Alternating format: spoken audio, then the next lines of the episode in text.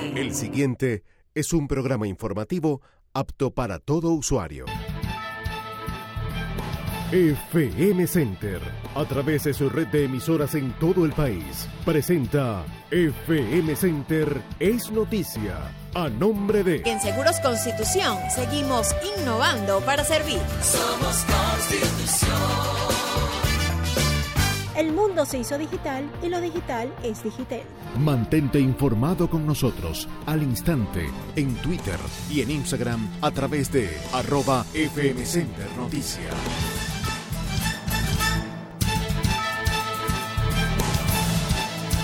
buenas tardes, 12, un minuto. A esta hora iniciamos la emisión meridiana de FM Center es noticia correspondiente a hoy lunes 7 de febrero de 2022. Soy Roxana Infante. Comenzamos. La venezolana de Seguros y Vida presenta titulares.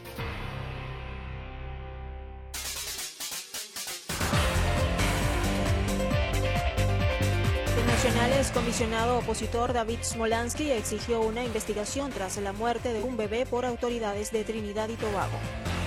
Ministra de Asuntos Penitenciarios Mirelis Contreras confirmó el cierre de la cárcel Yare 1 ubicada en los valles del Tuy.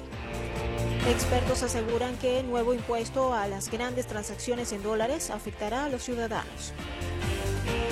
Residentes del municipio Jesús María Sanprum exigen elecciones luego de que la jurisdicción se quedara sin autoridad. En internacionales, Estados Unidos acusó a China de distraer al mundo sobre violaciones a derechos humanos con los Juegos Olímpicos de Invierno.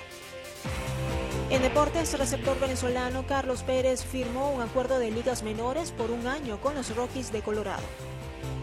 En Arte, Cultura y Espectáculos, Sociedad de Autores y Compositores de México informó el fallecimiento del compositor mexicano Rubén Fuentes a los 95 años de edad. En FM Center es noticia, 12, 2 minutos, publicidad. El venezolano destaca por su lucha y trabajo para ser parte de un país mejor. Un país que por más de 65 años ha contado con la venezolana de Seguros y Vida, brindando seguridad y esperanza a una nación. En la venezolana de Seguros y Vida, varias generaciones han sido protagonistas de nuestra historia. Ahora, el compromiso es con el futuro, evolucionando con nueva tecnología, productos y un servicio acorde con tus necesidades. La venezolana de Seguros y Vida, tu seguridad es nuestra tranquilidad.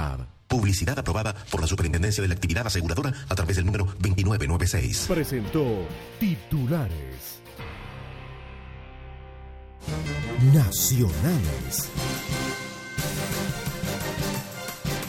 El comisionado de la oposición, David Smolansky, exigió una investigación tras la muerte de un bebé a manos de autoridades de Trinidad y Tobago. Smolansky destacó que el comunicado de la Guardia Costera Trinitaria reconoce los disparos contra un peñero que transportaba inmigrantes y donde fue asesinado y su madre herida. En otras informaciones, expertos aseguran que el nuevo impuesto a las grandes transacciones en dólares afectará a los ciudadanos. La ley de impuesto a las grandes transacciones financieras que contempla la implementación de un impuesto de hasta 20% a las operaciones comerciales o financieras que se lleven a cabo en dólares o criptomonedas no es una buena noticia para los ciudadanos y llega para complicar aún más la distorsionada economía venezolana, coinciden las opiniones de los especialistas. Como consecuencia de la crisis económica, Venezuela ha vivido una dolarización transaccional de facto, al punto de que más del 60% de las operaciones se llevan a cabo en moneda extranjera y no con el bolívar, la moneda oficial. En conversación con la voz de América, el economista y miembro del Observatorio Venezolano de Finanzas, José Guerra, explica que una vez entre en vigencia, todos aquellos que realicen una compra y venta de cualquier bien o servicio deberá pagar el impuesto. No hay excepciones allí. La tasa del impuesto eh, varía entre 2 y 20%, una tasa muy alta, prácticamente que va a ser prohibitivo la compra de cualquier bien y obviamente mientras mayor sea la tasa a la cual se cobre el impuesto, mayor es el estímulo a la actividad ilegal. Consultado respecto a los motivos por los cuales el gobierno impulsa la ley en un momento en el que se registraba una leve recuperación de la economía, el economista Luis Oliveros explica que en parte el propósito es buscar recursos. Y para nadie es un secreto que el gobierno está teniendo problemas en su flujo de caja. El gobierno está tratando de ver cómo hace para, para aumentar sus ingresos fiscales. Lamentablemente lo está haciendo vía impuestos. El presidente del Parlamento, Jorge Rodríguez, defendió la aprobación de la ley asegurando que los grandes comerciantes se embolsillan los dólares y no entregan ni un centavo al Estado. Carolina Alcalde, Voz de América, Caracas. El Ministerio Público anunció la detención de un ciudadano por presuntamente usurpar funciones como médico veterinario. El fiscal general Tarek William Saab detalló que el ciudadano identificado como Henry Suárez Hidalgo será imputado por usurpación de funciones, maltrato animal y además se le imputarán daños ajenos. Saab destacó en su cuenta de Twitter que Suárez Hidalgo realizaba intervenciones quirúrgicas a las mascotas llegando a ocasionarles la muerte. Cambiamos de tema. El Centro de Documentación y Análisis para los Trabajadores, Senda, aseguró que el salario mínimo de un trabajador solo tiene poder adquisitivo del 0.52% de la canasta alimentaria para un grupo familiar. Según su más reciente informe, el Senda reveló que el incremento del mes en el costo total de la canasta alimentaria equivale a 17 salarios mínimos, con un alto impacto en el poder adquisitivo del salario. El Centro de Documentación y Análisis para los Trabajadores reflejó que en diciembre el salario mínimo tuvo un déficit del 99.48% para poder adquirir la canasta alimentaria completa para un grupo familiar. La ministra de Asuntos Penitenciarios, Mirelis Contreras, confirmó el cierre de la cárcel Yare 1, ubicada en los valles del Tuy. A través de su cuenta en Twitter, Contreras detalló que se otorgaron 70 libertades y se trasladaron 780 reclusos. La ministra de Asuntos Penitenciarios, Mirelis Contreras, no brindó detalles del lugar al que fueron trasladados los reclusos ni el motivo del cierre del centro penitenciario Yare 1. Ciudadanos residentes del municipio Jesús María Semprún marcharon en esa localidad exigiendo elecciones para esa zona del sur del lago de Maracaibo, luego de que la jurisdicción se quedara sin autoridad por la detención de la alcaldesa Keirinet Fernández. A la la detuvieron en Falcón luego de un operativo militar y fue acusada no solo de transporte de drogas. Supuestamente ella y sus acompañantes, diputados y demás dirigentes, integraban un cartel. Esto dejó al pueblo de Jesús María Semprún sin alcaldesa. La sociedad civil organizada decidió marchar pidiendo se elijan nuevos regentes, unos honestos al menos. Jorge Carrascal, habitante del municipio Jesús María Semprún, lunes 9 de la mañana. No queremos imposiciones que venga de otro lado porque vamos a cometer los mismos errores que se están cometiendo.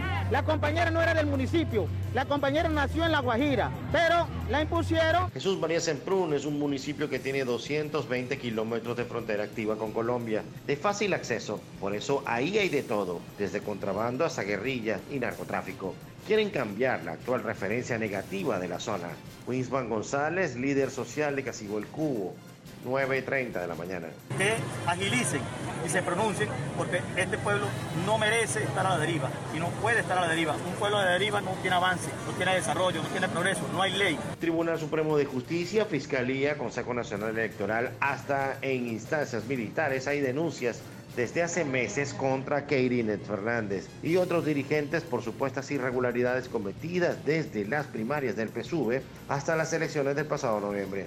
Ninguna de estas exigencias o quejas fueron respondidas oportunamente. Para M Center y FM Center, desde el estado Zulia, Lenin Danieri.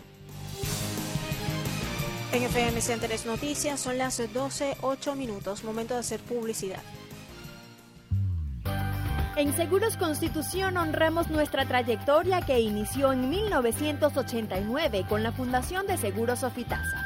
Al adquirirla en 2005, nació el águila y con ella nuestro nombre de Seguros Constitución. Hoy celebramos nuestro 32 aniversario enfocados en ofrecer 100% solución. Porque en Seguros Constitución seguimos innovando para servir. Somos Constitución. Internacionales. Estados Unidos acusó a China de intentar distraer al mundo sobre las violaciones a los derechos humanos con los Juegos Olímpicos de Invierno.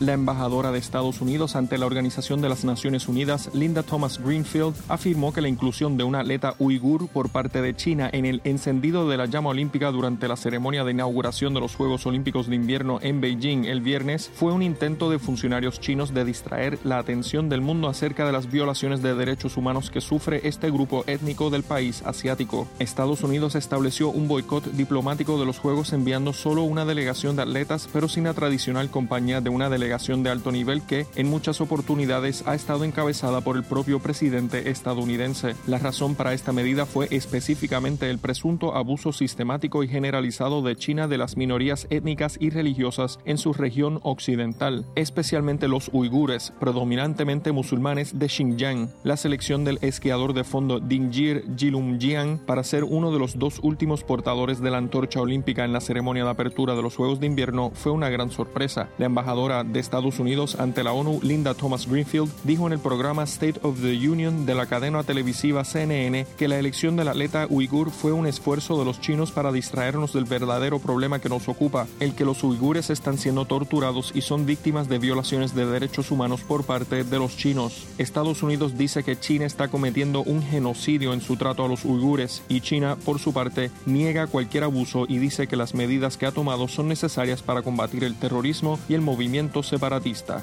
John F. Burnett, Voz de América, Washington. Pasamos a otras informaciones en materia internacional. La capital de Canadá, Ottawa, decretó el estado de emergencia por las recientes protestas de los camioneros contra la vacunación obligatoria que ya duran más de 10 días consecutivos. El alcalde Jim Watson aseguró que el estado de emergencia brinda algunas herramientas adicionales para detener las manifestaciones que han causado graves daños en la ciudad. El gobierno canadiense impuso el pasado 15 de enero la vacunación obligatoria a los camioneros que cruzan la frontera hacia Estados Unidos, ocasionando molestias y trayendo como consecuencia las recientes protestas. En FM Centers Noticia, 12-11 minutos publicidad. En digital puedes pagar facturas y recargar saldo con pago móvil C2P de comercio a personas a través de Digital en línea y en nuestra web digital.com.be. Solo necesitas estar afiliado a Pago Móvil y solicitar antes la clave de pago C2P, la cual puedes consultar en tu banco o en nuestra web. ¿Cómo lo haces? Es muy fácil. Ingresa en Digital en línea o en digital.com.be.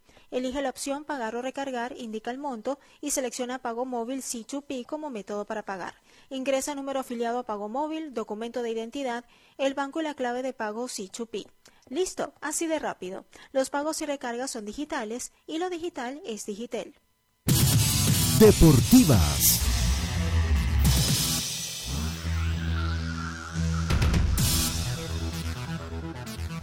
El receptor venezolano Carlos Pérez firmó un acuerdo de ligas menores por un año con los Rockies de Colorado.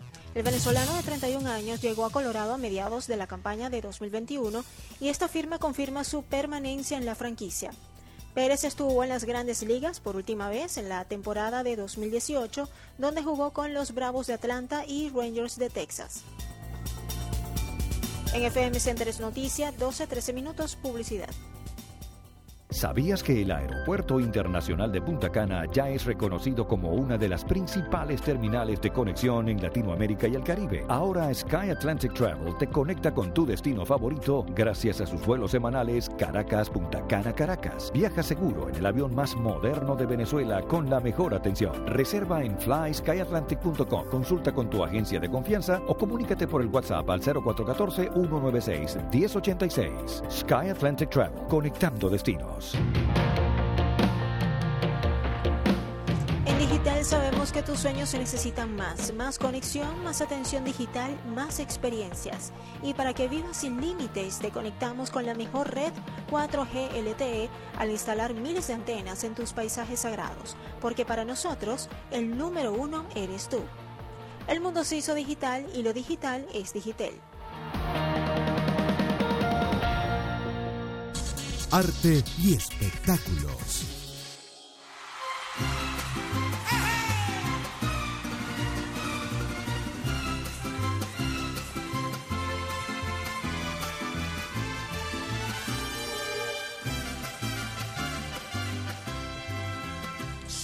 La Sociedad de Autores y Compositores de México informó que el compositor mexicano Rubén Fuentes falleció a los 95 años de edad. Fuentes es conocido por ser el creador de las famosas canciones de mariachi, La Viquina, que fue interpretada por artistas como Luis Miguel, interpretación que escuchan de fondo, y también El Son de la Negra. Rubén Fuentes fue el productor de cabecera de Pedro Infante, a quien le produjo más de 40 canciones, así como de Marco Antonio Muñiz y Miguel Aceves Mejía. La Sociedad de Autores y Compositores de México no reveló las causas del fallecimiento, sin embargo, varios medios locales presumen que se debió a complicaciones con su salud.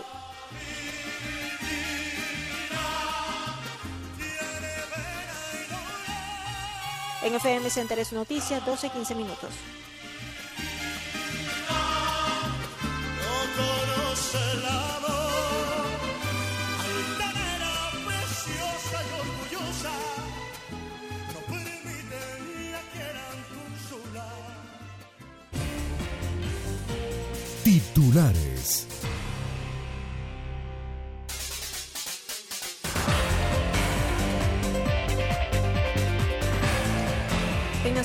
Comisionado opositor David Smolansky exigió una investigación tras la muerte de un bebé por autoridades de Trinidad y Tobago. Ministra de Asuntos Penitenciarios Mirelis Contreras confirmó cierre de la cárcel Yare 1 ubicada en los valles del Tur. Expertos aseguran que el nuevo impuesto a las grandes transacciones en dólares afectará a los ciudadanos. Residentes del municipio Jesús María Centrum exigen elecciones luego de que la jurisdicción se quedara sin autoridad. En internacionales, Estados Unidos acusó a China de distraer al mundo sobre las violaciones a los derechos humanos con los Juegos Olímpicos de Invierno. En deportes, el receptor venezolano Carlos Pérez firmó un acuerdo de ligas menores por un año con los Rockies de Colorado. En Arte, Cultura y Espectáculos, Sociedad de Autores y Compositores de México informó el fallecimiento del compositor mexicano Rubén Fuentes a los 95 años de edad. 12.16 minutos, hasta aquí la emisión meridiana de FM Center. Es noticia de hoy lunes 7 de febrero de 2022. Se despide el equipo conformado por Ángel Pinto Bahamonde en la vicepresidencia de Información y Opinión, Rafael Urdaneta en la coordinación de información, Catherine Correia en la coordinación de redacción, Oscar Tobar en los controles, narró para ustedes Roxana Infante, con el certificado de locución número 30121, Colegio Nacional de Periodistas 13556. Recuerden seguir nuestras redes sociales, estamos en Twitter y en Instagram como arroba fmcenternoticia y arroba Roxana Infante J. Y la invitación es para que nos sintonicen para la emisión estelar a las 7 en punto de la noche. Que tengan una feliz tarde y buen provecho.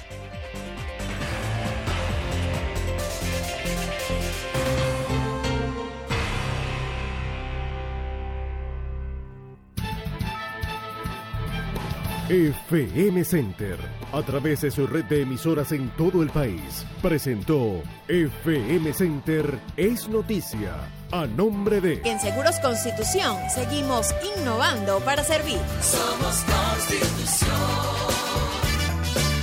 El mundo se hizo digital y lo digital es digital. Mantente informado con nosotros al instante en Twitter y en Instagram a través de arroba.